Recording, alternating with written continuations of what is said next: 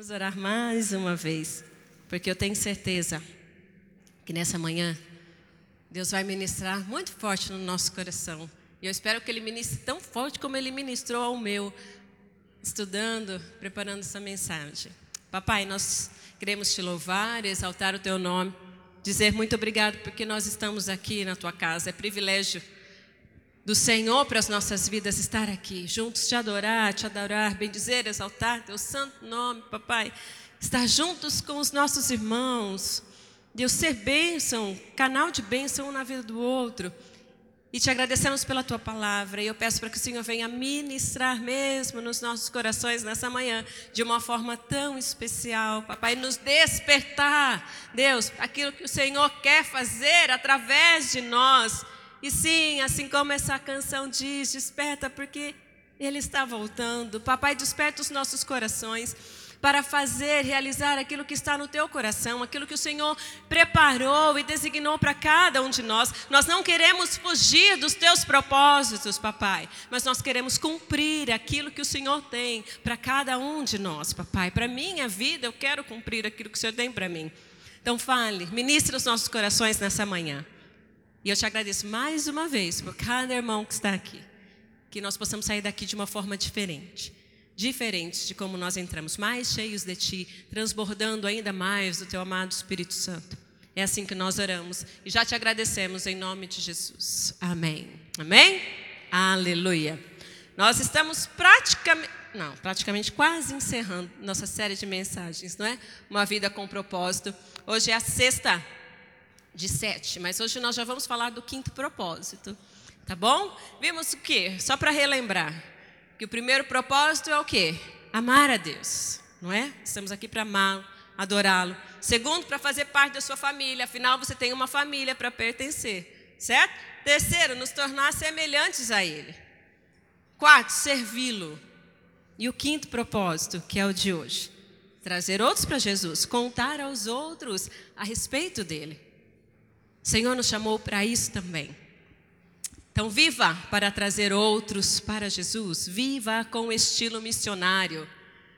Nós vamos falar um pouquinho sobre isso. Então, lá em João, capítulo 4, verso 35. João 4, 35. Diz assim: Disse Jesus: Eu lhes digo, abram os olhos e vejam os campos, eles já estão maduros para a colheita. E um outro verso, Marcos 16, 15 e 16 a parte A. E disse-lhes, que é Jesus falando, tá? Vão pelo mundo todo e preguem o evangelho a todas as pessoas. Quem crer e for batizado será salvo. O mundo todo começa onde nós estamos. Eu sei que você tem ouvido muito falar, mas a gente precisa cravar na mente, no nosso coração, que a igreja local não é o ponto de chegada, é o ponto de partida. Leia todas as vezes que você passar ali, pelo portão ali, na frente, que você está entrando em campo missionário. É isso. Aqui não é ponto de chegada. Aqui nós estamos aqui, nós adoramos ao Senhor, nós nos preparamos ainda mais, o Senhor nos equipa ainda mais para quê? Para ir. Para ir. E transbordar ali fora aquilo que nós temos aprendido. Eu sempre, eu acho que sempre vocês vão me ouvir falar do livro que eu li, que diz assim: que os, os coxos, os aleijados, os doentes, as prostitutas, os drogados, os necessitados, os que estão lá fora, eles estão aguardando o que nós estamos aprendendo aqui dentro. O problema é que muitas vezes nós nos enchemos e chegando ali fora, não fazemos nada, não é? Cruzamos os nossos braços e achamos que ah, essa é a tarefa de outra pessoa. Ah, essa é a tarefa do missionário que foi comissionado, chamado pela igreja. A tarefa dele, não é tarefa minha. E nessa manhã o Senhor quer despertar o nosso coração para obedecer o id dele, obedecer. Aquilo que ele nos chamou, nos capacitou e está aguardando para que a gente faça. Fala-se muito hoje em dia sobre estilos de vida, não é? Mas há um estilo que nós precisamos adotar, que é um estilo de vida missionário. Missionário. Pode ser sincero, quando a gente fala em missões, que você pensa? Você pensa em você ou você pensa nos outros? Eu tinha uma visão errada de missões, sim. Eu aprendi, eu cresci aprendendo que missões a gente fala uma vez por ano, duas vezes. Missões nacionais e missões mundiais, duas vezes por ano. A hora que deu a campanha na igreja chegar. Não se fala mais em missões. Eu cresci nesse contexto. Então eu tinha uma ideia errada de missões. Talvez você tenha essa ideia errada de missões, porque talvez quando eu falei de missões, você pensou nos outros. Não pensou em você. E missões diz respeito a mim também. A mim também. O que eu quero dizer com isso, com essa ideia errada, com esse paradigma que a gente tem? É errado falar que missões, então, que o missionário é aquele que vai, é aquele que vai para a África, é aquele que vai trabalhar entre os índios, entre os ribeirinhos, os povos esse não é um missionário, não é fazer missões? É. Esse é fazer missões também. Ele é um missionário. Mas nós somos missionários também. Porque nós estamos inseridos num lugar, tá bom? E é nesse lugar que nós precisamos fazer missões. É nesse lugar que nós precisamos trazer as pessoas a Jesus. É nesse lugar que nós precisamos apresentar Deus às pessoas. Então, quem vai, faz missões. E quem fica, faz missões também. Então, missões é para mim, é para você. Missões é para todos nós. Missões precisa ser adotado, como eu disse, um estilo de vida. Afinal, o Senhor nos salva e nos envia. Que missões é enviar? É ser enviado ao mundo como representante de Jesus. Amém? Amém ficou fraco, mas eu perdoo. Então Jesus nos deixou missões como estilo de vida. Nós vemos isso na palavra dele. Sabe, queridos, quando eu penso em Jesus, no ministério de Jesus, tem uma marca em Jesus que assim fala muito ao meu coração. Compaixão. Compaixão. Eu não consigo pensar em Jesus e não pensar em compaixão. E eu consigo ver isso eu consigo imaginar Jesus, por onde Jesus passava. Ele olhava para as pessoas, ele sentia compaixão pelas pessoas e ele ia em favor das pessoas. Ele não ficava de braços cruzados. Ah, afinal, isso daí é tarefa de outro. Ah, vou chamar o Pedro para fazer aquilo. Então, nós precisamos adotar missões como um estilo de vida. Dentro da igreja, nós somos ministros. E fora da igreja, Fora da igreja nós somos missionários. Vamos falar juntos? Vamos lá? Dentro da igreja, somos ministros. E fora da igreja, nós somos missionários. Se você não vive missões em sua vida diária, você está em desobediência à palavra de Deus. Ah, sim, eu vou te mostrar isso nessa manhã também. Tradicionalmente, missões é o quê? Quando você pensa em missões, orar, contribuir e ir, certo? Nós aprendemos essas três palavrinhas. Mas, se adotarmos missões como estilo de vida, aí é ser, estar e dispor. As palavrinhas mudam. É ser um missionário, é estar disponível e se dispor do seu tempo e dos seus recursos. A questão é que missões devem ser visto como uma missão de vida, como uma missão de vida. E pensando em missões como uma missão de vida, como um estilo de vida, essa palavra missão de vida, missão pessoal, está baseada em três pressupostos. Primeiro, que é uma missão prioritária. Como assim prioritária? Vamos lá, vamos pensar um pouquinho. Como missão de vida, uma missão prioritária. Olha lá o que diz Atos 1:7. Atos 1:7 diz assim: ele lhes respondeu: Não lhes compete saber os tempos ou as datas que o Pai estabeleceu pela sua própria autoridade. Você sabe onde está inserido, né? Atos 1,7. Ali Jesus está falando que era para eles, não é? Que, que o Espírito Santo ia ser derramado sobre eles, tal. E aí eles chegam e, falam, e eles perguntam: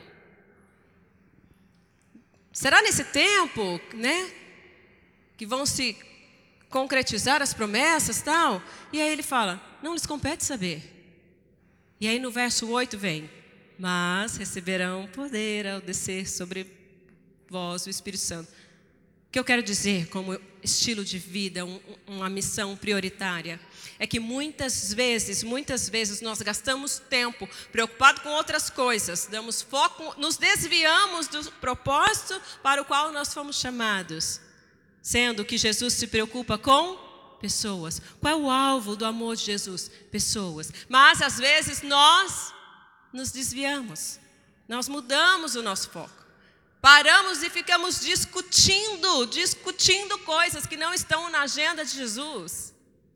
Discutindo, discutindo teologia, perdendo forças com aquilo de fato que você deveria se preocupar, que é o quê? Ganhar vidas. Tornar Jesus conhecido àqueles que não conhecem. Ou você acha que todos os habitantes dessa cidade ou da sua cidade, seja Birigui ou outra cidade, já ouviram falar de Jesus? Tem certeza? Eles estão esperando para que nós apresentemos Jesus a eles. Essa é a nossa missão prioritária. Então, volta o foco, o alvo para o que é mais importante para Jesus, que é o que? Vidas. Cara, às vezes o inimigo faz isso conosco, desvia a nossa atenção, né? nos tira aqui do centro e coloca ali. Você acha que é importante, mas não. Jesus fazia isso? Ou Jesus ia em busca dos perdidos? Ou Jesus ia falar das boas novas e manifestar o poder dele? O que Jesus fazia? Parava, ficava discutindo teologia? Não, nós não precisamos de uma igreja cheia de pessoas assim. Nós precisamos de, de uma igreja apaixonada por Jesus e apaixonada por aquilo que ele mais é apaixonado, que é o quê? Vidas. Se preocupar com vidas. Ir em busca de vidas. Tornar Jesus conhecido para aqueles que não conhecem a Jesus. Que estão com suas vidas destruídas. Clamando, clamando por uma saída, por ajuda, por alguém. E nós somos esse alguém. É isso que nós precisamos entender. Então faça desse estilo de vida algo prioritário para você. Que é o quê?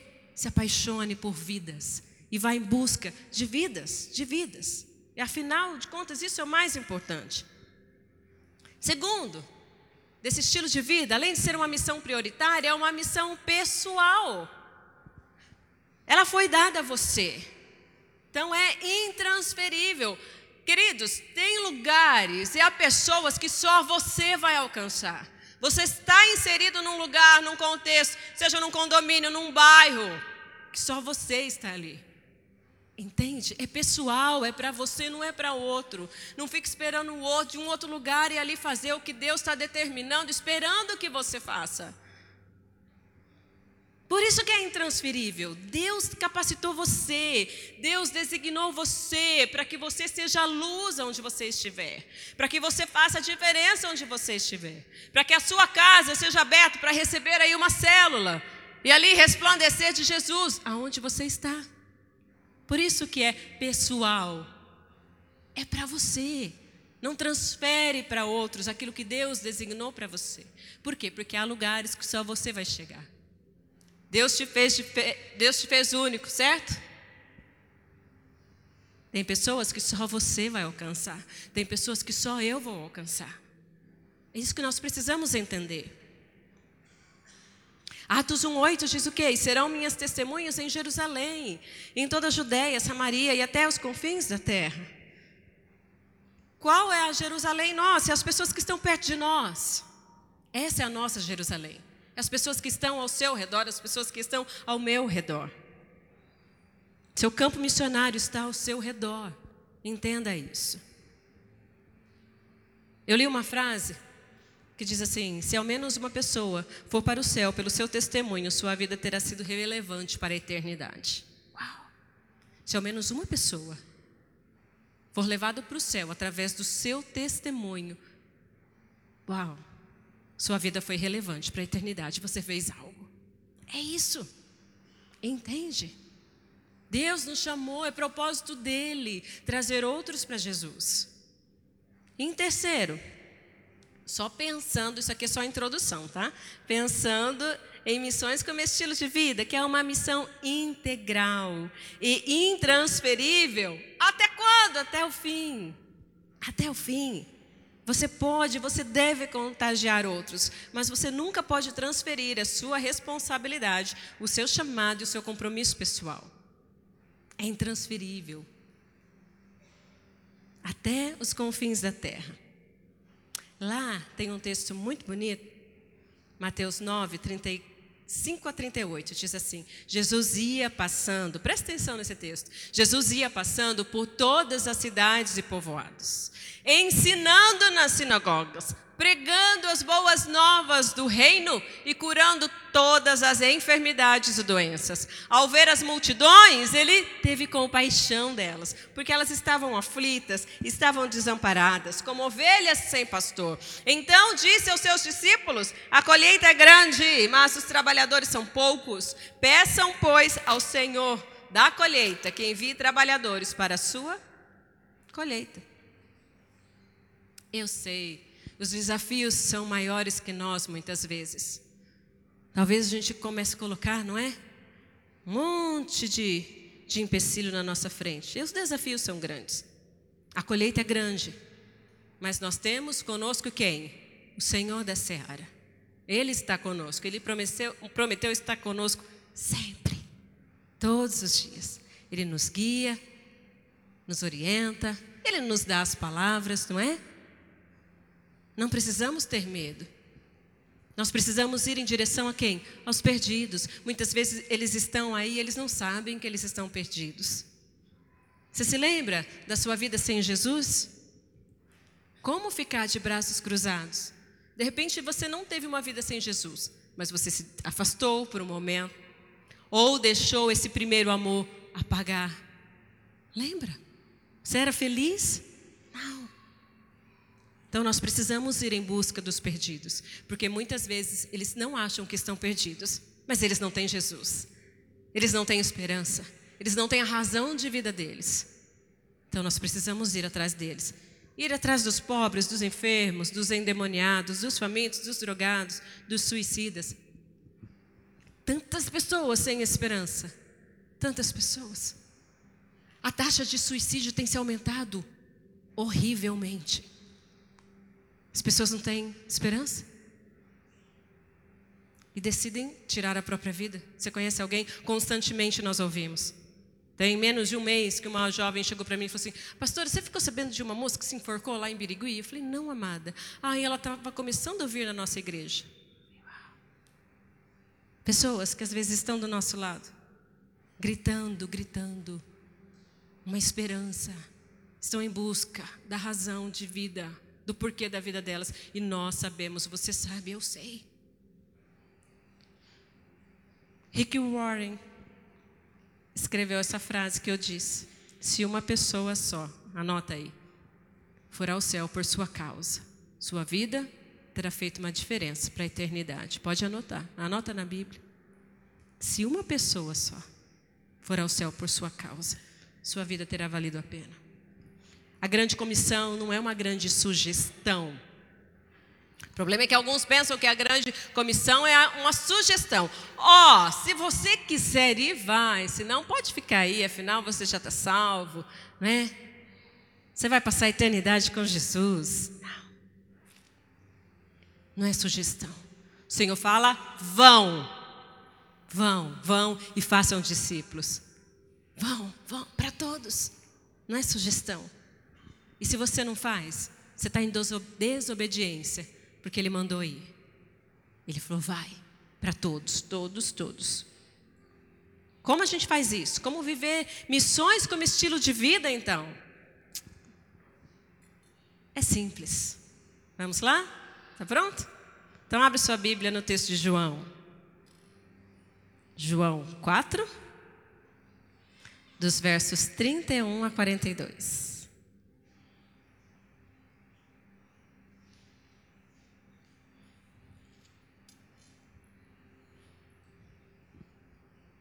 Aqui você sabe o contexto, não é?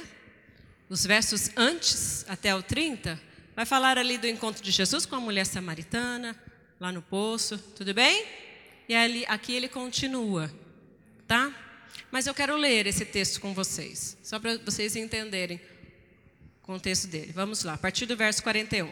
Fala assim: Enquanto isso, os discípulos insistiam com Jesus: Rabi, como alguma coisa. Ele, porém, respondeu: Eu tenho um tipo de alimento que vocês não conhecem. Os discípulos perguntaram uns aos outros: Será que ele, alguém trouxe comida? Então Jesus explicou: Meu alimento consiste em fazer a vontade daquele que me enviou e em terminar a sua obra. Vocês não costumam dizer, ainda faltam quatro meses para a colheita, mas eu lhes digo: despertem e olhem em volta. Os campos estão maduros para a colheita. Os que colhem já recebem salário, e os, que, e os frutos que, jun, que ajuntam são as pessoas que passam a ter a vida eterna. Que alegria espera, tanto que semeia como que colhe. Vocês conhecem o ditado: um semeia e o outro colhe? E é verdade, eu envio vocês para colher onde não semearam. Outros realizaram trabalho e agora vocês ajuntarão a colheita. Muitos samaritanos do povoado creram em Jesus por causa daquilo que a mulher relatou. Ele me disse tudo o que eu já fiz. Quando saíram para vê-lo, insistiram que ficasse no povoado. Jesus permaneceu ali dois dias e muitos outros ouviram sua palavra e creram. Então disseram à mulher: Agora cremos. Não apenas por causa do que você nos contou, mas porque nós mesmos o ouvimos. Agora sabemos que ele é de fato o Salvador do mundo. O objetivo de Jesus aqui no texto é claro, ele fala da urgência da colheita missionária no mundo, tá? E nós podemos observar que Jesus, o mestre por excelência, ele sempre aproveitou cada oportunidade, cada oportunidade. Então, para viver missões como estilo de vida e trazer outros para Jesus, primeiro lugar, esteja sempre atento às oportunidades da vida. Esteja sempre atento às oportunidades da vida. É interessante que aqui eles, eh, os discípulos falam: Rabi, come alguma coisa. E aí Jesus aproveita isso, não é? Uma oportunidade. E aí, e aí Jesus lança algumas afirmações, interrogações na mente dos discípulos. Mas ele prepara para receber as boas novas. Entende? Aproveite as oportunidades, esteja atento para as oportunidades da vida. Deus sempre vai abrir portas para você. Sempre vai abrir. Quantas oportunidades o Senhor já deu a você para apresentar apresentá-lo às pessoas? E quantas dessas oportunidades você perdeu? Quando eu era jovem, eu tinha muita vergonha de falar que que eu, que eu ia na igreja. Eu era secre, é, agente secreto mesmo do Evangelho. Quase ninguém sabia que eu era crente. Acho usar camiseta assim da igreja, com cruz, com, ver, com versículos da palavra de Deus? Jamais. Já imaginou que isso pode ser uma oportunidade para você falar de Jesus às pessoas? Eu ouço testemunhos de pessoas que falam, pastora, eu só estava com uma camiseta. E aí alguém leu, e aí alguém perguntou se eu era de alguma igreja, se eu era evangélica. E aí, você fala, ah, só ouvir as costas e vai embora? Você não acha que é uma oportunidade para você falar de Jesus às pessoas? Antigamente a gente tinha o costume de, de, de o quê? De distribuir folhetos, não é? Mas hoje você tem também outras formas de falar de Jesus a outras as pessoas que estão esperando.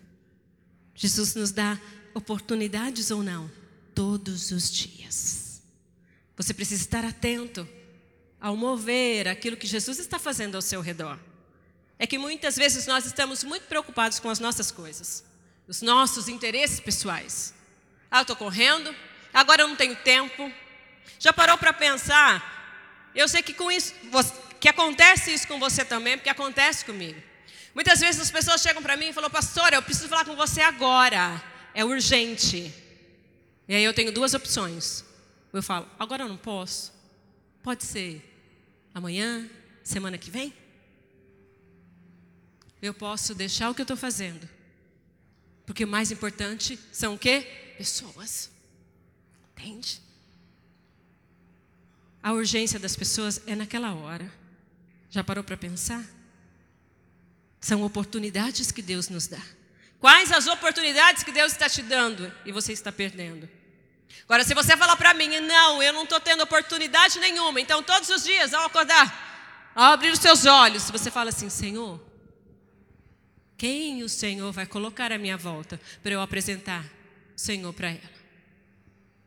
Pai, me manda pessoas oprimidas, desesperançadas, pessoas carentes do teu amor, para eu expressar o teu amor na vida das pessoas. Você pode fazer essa oração? Pode.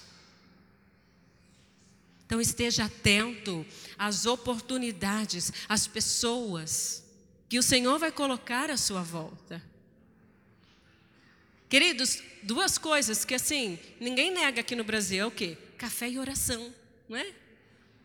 Ei, vê alguém cabisbaixo, triste, chorando. Está triste? Posso orar por você? Ou será que nem isso você pode fazer? Ei, todos os dias nós temos oportunidade de expressar o amor de Jesus, seja através de um olhar, de um carinho, de uma oração, de uma palavra. Sim ou não? Então esteja sempre atento às oportunidades da vida. Sempre Deus vai colocar pessoas ao seu redor. Um missionário no Senegal, ai, é Marville Darley, escreveu o seguinte: Da mesma forma como os bombeiros têm pressa em apagar as chamas de um grande fogo para salvar as vidas. Deveríamos ter pressa em incendiar o mundo com fogo do Espírito Santo para realmente salvar as vidas.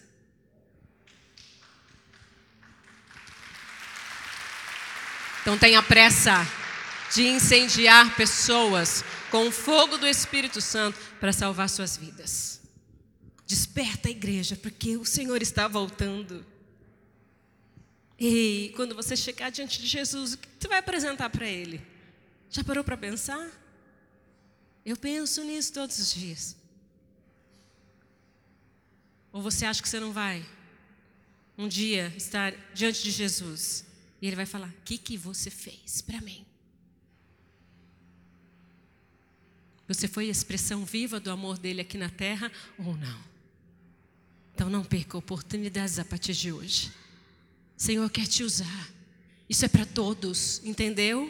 Para todos. Você foi chamado para levar as boas novas para as pessoas que estão ao seu redor, para aqueles que não conhecem ainda Jesus, para tornar Jesus conhecido. Em segundo, para viver missões como estilo de vida, você precisa ter discernimento quanto às prioridades da vida. Em João 4,34, Jesus fala assim: A minha comida é o que? É fazer a vontade daquele que me enviou e concluir a sua obra. É para isso que nós existimos? Para fazer a vontade do Senhor e completar a obra que Cristo iniciou. Porque Ele iniciou e aí Ele falou: Vão, vão e façam. Vão e façam discípulos. Bom, bom, continuem, continuem a obra que eu comecei. O Evangelho só é boa nova. O Evangelho só são boas notícias se ele chegar a tempo. Cal em um teólogo cristão. O Evangelho ele só se torna boas novas se ele chegar a tempo. Por quê? Porque você não pode perder oportunidades. E tenha isso como prioridade na sua vida. O que é prioridade? Falar de Jesus, tornar Jesus conhecido ser um representante do reino aqui na terra. Fomos chamados para isso. Terceira, terceira maneira de viver missões como estilo de vida. Tenha sensibilidade para ver com os olhos da fé. O verso 35 diz assim: Vocês não dizem, daqui a quatro meses haverá colheita? Eu lhes digo: abram os olhos e vejam os campos, eles estão maduros, maduros para a colheita com os olhos da fé. É tempo o quê? De colher. De colher.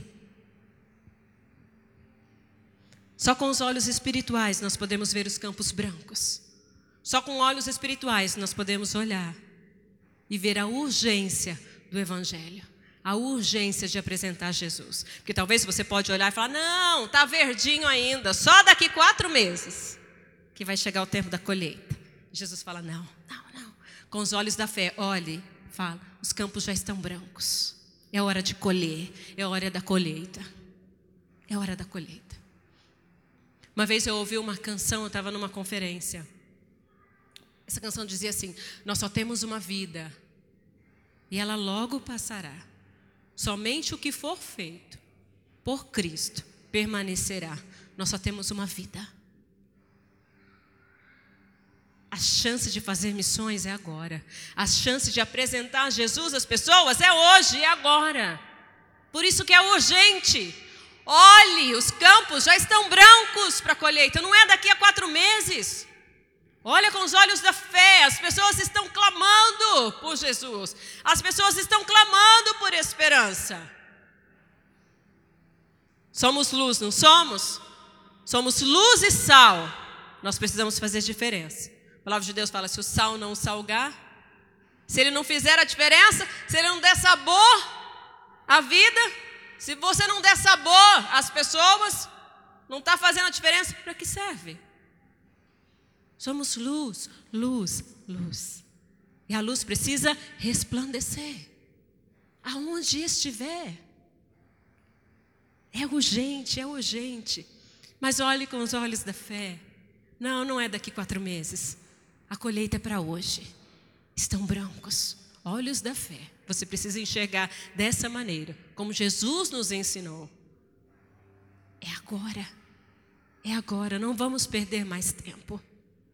Cabe mais gente aqui dentro? Cabe. Cabe ou não? E se encher? Outro culto, irmão. Outro culto, outro culto, outro culto. Já imaginou no domingo culto? Sim. Todos os horários? Amém, aleluia. É isso. É urgente. Os campos estão brancos, então olhe para os campos dessa forma e enxergue tudo branquinho. Uau, eu vou lá colher. Aleluia, glória a Deus. Quarto, sinta-se realizado em fazer a sua parte na terra.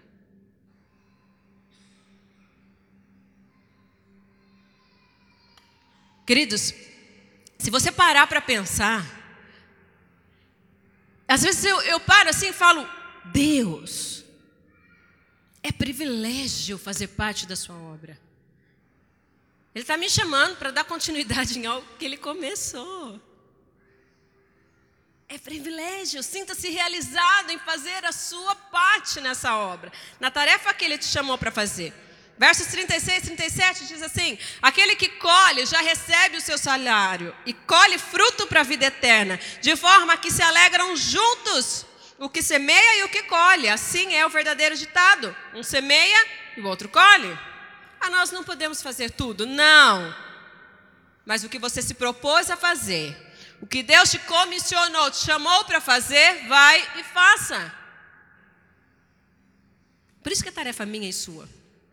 Eu não posso estar em todos os lugares ao mesmo tempo, mas você pode estar no lugar onde Deus te colocou e fazer missões e tornar Jesus conhecido. Quem ceifa já está recebendo a recompensa. Então vamos ceifar? Quem ceifa está juntando frutos para a vida eterna. Então vamos ceifar. Fruto, ajunte frutos para a vida eterna. Gaste sua vida em ver outros rendidos ao Senhor Jesus, em estar fazendo parte dessa obra que você está levando pessoas para a eternidade. Quem ceifa se alegra se alegra ou não? Ou você fica triste quando você leva alguém a Jesus? Você vibra, você dá pulos, você dá glória a Deus, você sai contando para todo mundo. Então, se alegra, porque quem ceifa se alegra. Então, vamos ceifar. Quem, quem ora ceifa, quem contribui ceifa, quem vai ceifa, quem evangeliza e testemunha, aqui ceifa. Então, vamos ceifar, igreja. Vamos ceifar, os campos já estão brancos. Jim Elliot, um cristão protestante missionário, disse o seguinte: Viva de tal maneira que quando chegar o momento de morrer, não tenha mais nada para fazer, senão morrer. Viva de tal maneira que quando chegar o seu momento, você tenha certeza de que você fez tudo. Você não vai falar para Jesus: Não, não, espera mais um pouquinho.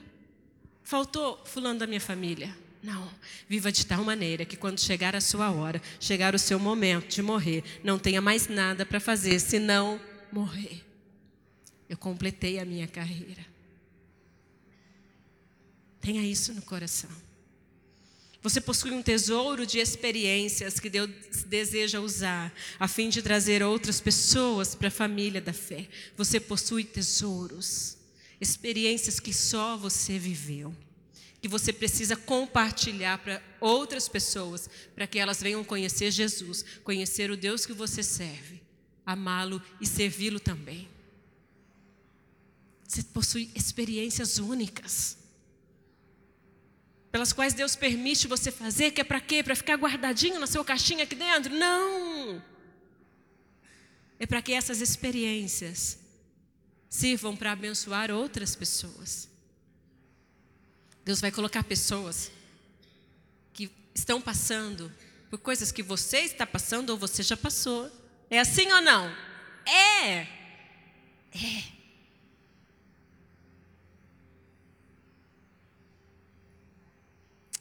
Sinta-se fazendo, realizado em fazer parte da tarefa dele aqui na terra. Quinto, sirva sempre com a visão do todo. Ter um, missões como estilo de vida é servi-lo sempre com a visão do todo. O verso 38 de João 4 diz assim: Eu os enviei para colherem o que vocês não cultivaram Outros realizaram o trabalho árduo de vocês e vocês vieram a usufruir do trabalho dele. Por vezes, nós vamos concluir o que alguém começou, sim ou não? Sim. Algumas vezes você vai continuar o trabalho de uma outra pessoa. E algumas vezes você vai precisar entregar o que você começou, para que outras pessoas continuem. Essa é a beleza dessa missão. Muitas vezes você vai continuar o que outros iniciaram. E muitas vezes você vai precisar entregar. O problema é que muitas pessoas têm um ciúme, não é? Não, pastora. Quer ver quando alguém fica inconformado, e aí eu fico inconformado junto, mas do lado contrário? Pessoas falam assim, pastora, não. Eu ganhei aquela pessoa para Jesus. Como assim ela vai na outra célula e não vai na minha? E filha, essa é a beleza do Evangelho. Você semeia, o outro colhe. e todos nós recebemos os frutos pela eternidade. É sério? Ainda existem pessoas assim?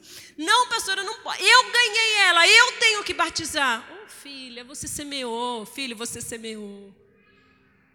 Às vezes a gente pega o trabalho de um que começou e continuamos. Outras vezes nós entregamos aquilo que nós começamos para que outros continuem. Não é? É a visão do todo, é a visão do reino. Essa é a beleza do Evangelho. Então, tem a visão do todo. Deus está despertando toda a sua igreja para alcançar os perdidos, toda a sua igreja. Don Richardson, missionário canadense, escreveu o seguinte: Deus preparou todo o mundo para o Evangelho e o Evangelho para todo mundo. E em sexto e último, vamos lá? Está comigo ainda? Creia no poder do testemunho de uma vida transformada. Creia no poder do testemunho de uma vida transformada. Olha o que diz o verso 39 de João 4. Muitos samaritanos daquela cidade creram nele, nele quem? Em Jesus, por causa do seguinte testemunho dado pela mulher. Ele me disse tudo o que tinha feito testemunha. Creia no poder do testemunho de uma vida transformada. É difícil falar de Jesus? Não! Comece o que Jesus fez na sua vida. Comece relembrando. Queridos, tem pessoas que a gente chama para ler a Bíblia, ela tem uma certa resistência. E para ouvir histórias, tem muitas pessoas que gostam. Então conta a história da sua vida. Sem Jesus eu era assim quando eu conheci Jesus. Olha o que aconteceu com a minha vida. É difícil fazer isso? Há poder nisso? Muito. Porque ela, aquelas pessoas creram por conta do testemunho de uma mulher. Sabe, eu estava esse ano lá em Saddleback, numa conferência, final de. Eu acho que é final de junho. Sou ruim com data. E aí eu ouvi, eu ouvi o pastor Rick Warren contando a experiência do pai dele. Que o pai dele tinha mais de 70, 72 anos. Estava com câncer em fase terminal. Quem já passou por isso sabe. Aqueles momentos que tem a lucidez e não, que a memória vai e volta. E estava ali, não é? A família junto com o pai.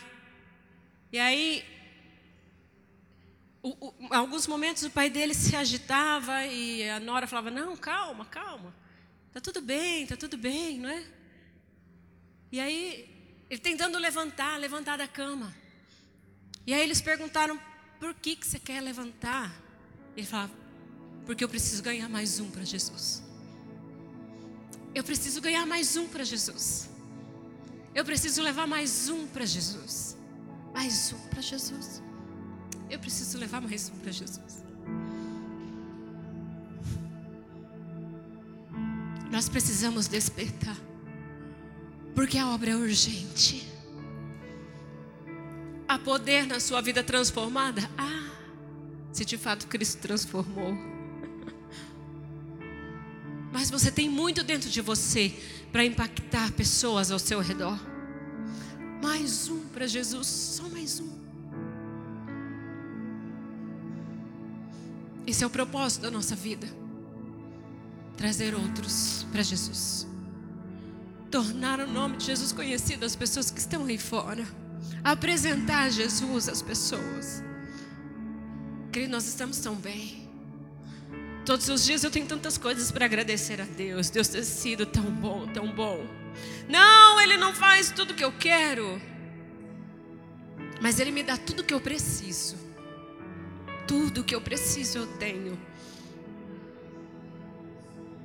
Tem tantas pessoas que precisam conhecer Jesus que precisam ter a esperança que nós temos, que precisam ter certeza da vida eterna.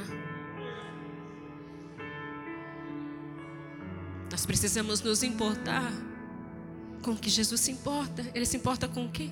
Vidas. Vidas. Mais um para Jesus. Que esse também seja o nosso lema.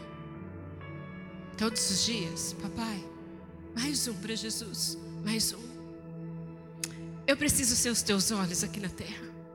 Eu preciso ter a compaixão que Jesus tinha. Sim ou não? Sim. Eu preciso olhar as pessoas com o amor do Pai. Se eu olhar para as pessoas com o amor do Pai, vai ser impossível eu não fazer algo em favor delas. Mas às vezes falta amor. Às vezes falta compaixão. Mais um para Jesus. A sua vida transformada tem um poder de impactar pessoas aí fora. Faça alguma coisa, querido. A grande comissão é para você. Não é sugestão. Deus não está perguntando se você quer. Ele deu uma ordem: vão e façam, vão e falem das boas novas do Evangelho. Vão e façam. Ainda dá tempo. Os campos estão branquinhos, branquinhos, branquinhos para ceifa. Quem quer ceifar aí fora? Tem pouca gente querendo ceifar. Vou perguntar de novo. Onde estão os ceifeiros da seara do Senhor? Aleluia. É você, é você, é você. É você. Obstáculos tem e sempre vão existir. Ei, você vai parar por conta de obstáculos? Não. Não. Meu destino é proclamar a mensagem sem me importar com as consequências pessoais para mim mesmo. Tem um verso que eu decorei no seminário no primeiro ano que eu cheguei, Atos 20, 24. Atos 20, 24, na nova versão transformadora, diz assim: Mas minha vida não vale coisa alguma para mim, a menos que eu a use para completar a minha carreira e a missão que me foi confiada pelo Senhor Jesus. Qual é essa missão? dar testemunho das boas novas, da graça de Deus. A minha vida não vale coisa alguma se eu não cumprir aquilo que Jesus me chamou para fazer, que é dar testemunho das boas novas do Evangelho de Deus. Sabe como termina o texto de João 4, versos 41 e 42? Eu queria que você ficasse em pé. E aí nós vamos ler juntos. Olha como termina. João 4, 41 e 42.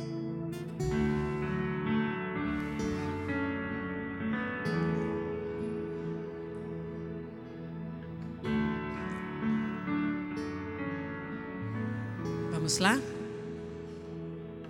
João 4, 41, 42. Vamos ler ali que está diferente para mim. Juntos, bem forte. E muitos outros ouviram Sua palavra e creram. Então disseram à mulher: Agora cremos, não apenas por causa do que você nos contou, mas porque nós mesmos o ouvimos. Agora sabemos que Ele é de fato o Salvador do mundo. Aquele que não ama missões, é possível que nunca tenha encontrado Cristo. Forte, não é? Aquele que não ama missões, é possível que nunca tenha encontrado Cristo.